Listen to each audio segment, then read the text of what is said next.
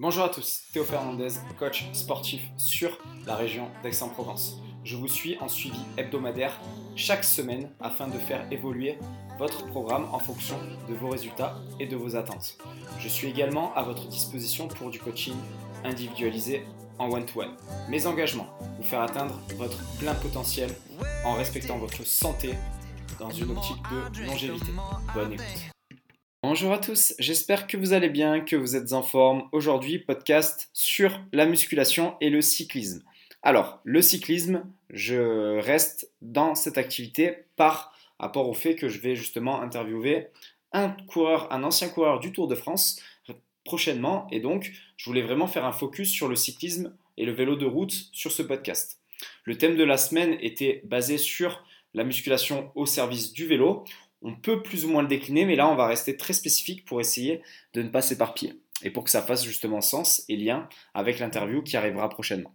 Donc, je vais vous énoncer six points dans ce podcast et je vais vous donner justement tous ces points-là détail par détail. Le but va être de rester le plus clair et le plus concis possible. Je ne vais pas rentrer dans les détails, nous l'aborderons prochainement. Premier point, on va parler de la particularité du cyclisme d'endurance. Deuxième point, nous allons voir quel est le rôle de la musculation dans cette activité. Troisième point, je vous parlerai des sollicitations musculaires qui varient selon les positions que l'on peut adopter justement sur le vélo. Quatrième point, nous parlerons notamment des blessures et des pathologies que l'on rencontre dans cette activité. Cinquième point, on essaiera de voir comment on peut les prévenir. Et sixième point, je vous parlerai de l'aspect récupération.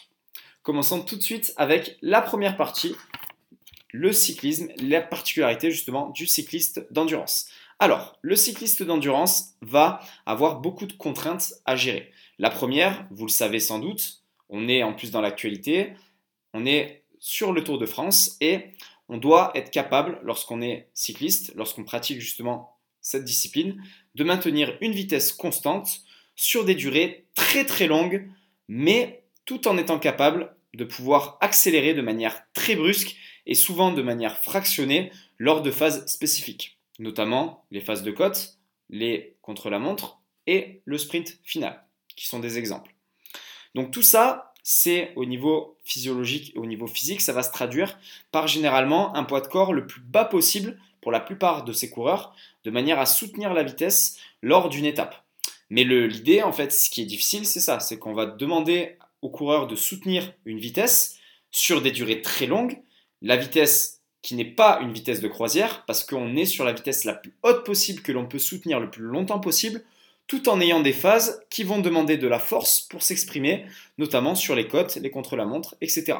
Et donc, la force va avoir aussi un rôle à jouer dans la performance. C'est là qu'on fait le parallèle avec la musculation qui va avoir son rôle à jouer pour justement servir le coureur. La musculation, quel rôle va avoir? Deuxième partie. La musculation, son rôle principal va être de pouvoir économiser de l'énergie lors du pédalage.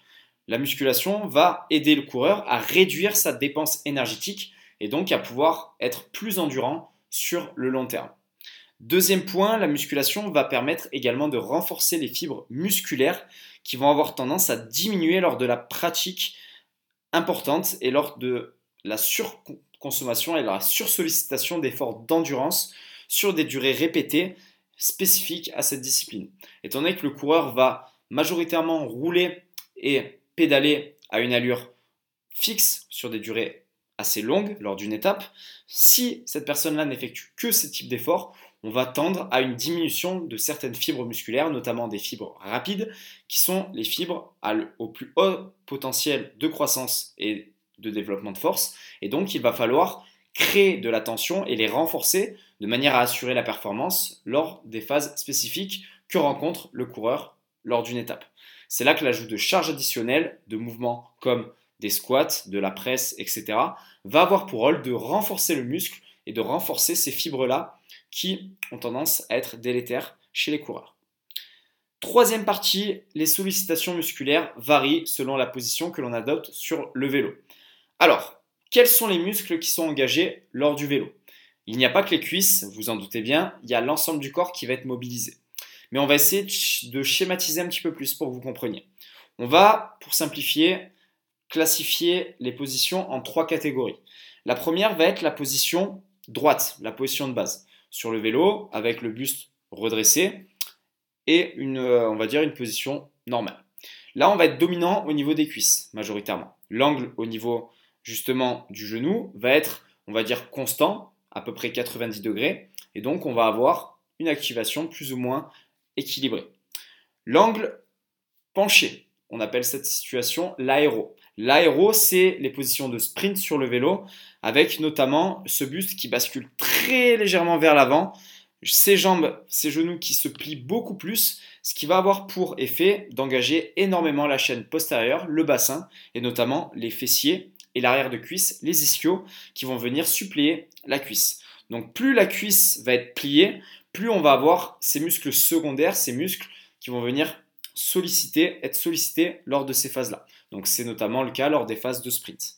Et enfin, on va avoir la position en danseuse, debout, pour les phases de côte notamment, qui là, via le redressement du buste et la position debout, va être majoritaire sur les cuisses et va entraîner énormément ces muscles-là. Enfin, on va parler des mollets parce que les mollets vont intervenir dans quasiment toutes les positions.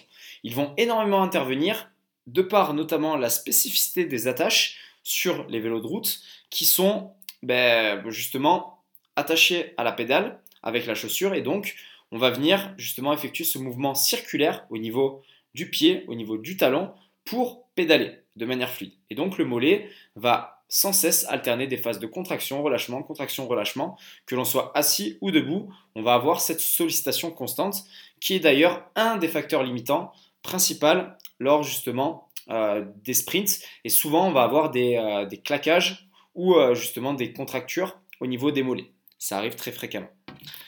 Donc là, je vous ai parlé majoritairement des muscles du bas du corps, mais vous doutez bien que le buste et le gainage, la sangle abdominale, va être très importante. Le buste et le gainage vont avoir un rôle fondamental dans le cyclisme d'endurance. Les coudes notamment. Pourquoi Les triceps, l'avant de l'épaule et les pectoraux vont avoir pour rôle d'amortir justement les chocs lors des phases de grimpe par exemple. Le fait d'être tonique dans ces muscles-là va permettre au coureur, encore une fois, d'aller chercher l'économie. Le gainage, donc notamment le corps, C-O-R-E, je vous en ai parlé longuement dans un précédent podcast, va avoir tout son rôle dans cette stabilisation au niveau du tronc, au niveau du bassin, toujours dans cette optique d'économie d'énergie, mais surtout de rentabilité lors d'une étape.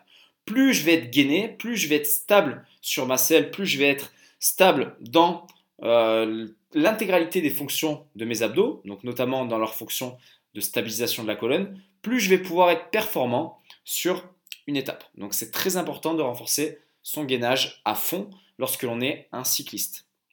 Quelles sont les pathologies récurrentes? Quatrième étape. Les pathologies que l'on va retrouver le plus lors de ces activités-là vont être majoritairement sur le dos. Vous vous en doutez bien, la position voûtée et répétée dans cette durée très très longue va à terme engendrer des douleurs, notamment dans le bas, mais surtout dans le milieu du dos. Le milieu du dos, cette zone au niveau des trapèzes qui va être arrondie de par justement cette position spécifique sur le vélo. Sur le vélo. On va également avoir des tendinites, notamment au niveau des genoux. Donc les tendinites sont majoritairement dues à l'usure et à la sursollicitation d'un muscle dans une angulation spécifique pendant des durées très très longue, répétée avec une récupération insuffisante. C'est un petit peu le, même cas pour euh, toutes les tendinites, mais là, c'est encore plus marqué, notamment quand on parle d'un coureur du Tour de France qui va enchaîner les étapes jour après jour, et forcément le corps n'a pas le temps de récupérer proportionnellement aux efforts qui sont fournis. Donc ça crée des tendinites à long terme. Un point très intéressant et surtout très important à prendre en compte, c'est euh, la déminéralisation osseuse qui est très importante chez ces athlètes. Alors ça, c'est quelque chose de très très très important. Pourquoi? Parce que qui dit déminéralisation dit également risque de blessure et de fracture accentuée. Donc la déminéralisation, normalement, ça touche majoritairement des personnes sédentaires ou lorsque l'on commence à vieillir, forcément. Et ça, c'est problématique parce que forcément, cette déminéralisation crée une grosse fragilité qu'il va falloir essayer de contrer via la musculation notamment qui va avoir son rôle à jouer là-dedans. Comment on peut l'expliquer? Alors, j'ai une hypothèse là-dessus. Je pense que certains me rejoindront. Si certains s'y connaissent un petit peu plus, n'hésitez pas à me corriger ou à me donner un élément de réponse. Mais cette surdépense énergétique via cette activité spécifique euh, dans ces intensités très hautes, répétées, avec justement ces positions et euh, ces temps d'effort qui ne sont pas proportionnellement équilibrés par rapport à la récupération, peut entraîner justement une perte tellement importante de vitamines, d'oligo-éléments, etc., que les os s'en trouvent impactés. Et l'alimentation ne va pas suffire à elle-même pour combler toutes ces dépenses-là. On parle quand même d'une dépense qui peut osciller entre 8000 et 10 000 calories pour un athlète entraîné sur une étape. Vous imaginez 10 000 calories et ça c'est reparti tous les autres jours de la semaine. Donc forcément 10 000 calories, ça va être compliqué de se les empiffrer après l'étape, euh, sachant notamment que on sait maintenant que le système digestif pour les sportifs et notamment les sportifs d'endurance est très mis à mal lors des épreuves comme ça et souvent en fait euh, ça peut paraître contradictoire mais les coureurs vont manquer d'appétit après avoir fait 5 heures, de, 5 heures, de, 5 heures d'étape.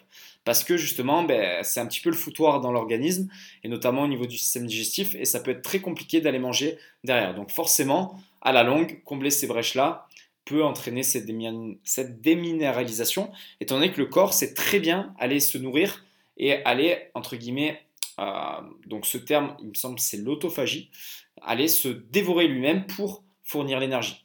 Ça peut notamment s'expliquer comme cela. Comment prévenir les blessures?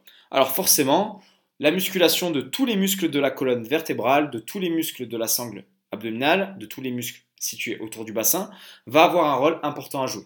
Je vous l'ai dit, je vais rester très très général sur ce podcast. Ce serait trop long sinon si je rentrais dans les détails techniques et si je vous donnais en plus toute une série d'exercices que vous pourrez faire. Ça viendra au fur et à mesure et justement je préfère en garder un petit peu pour l'interview que je vous prépare.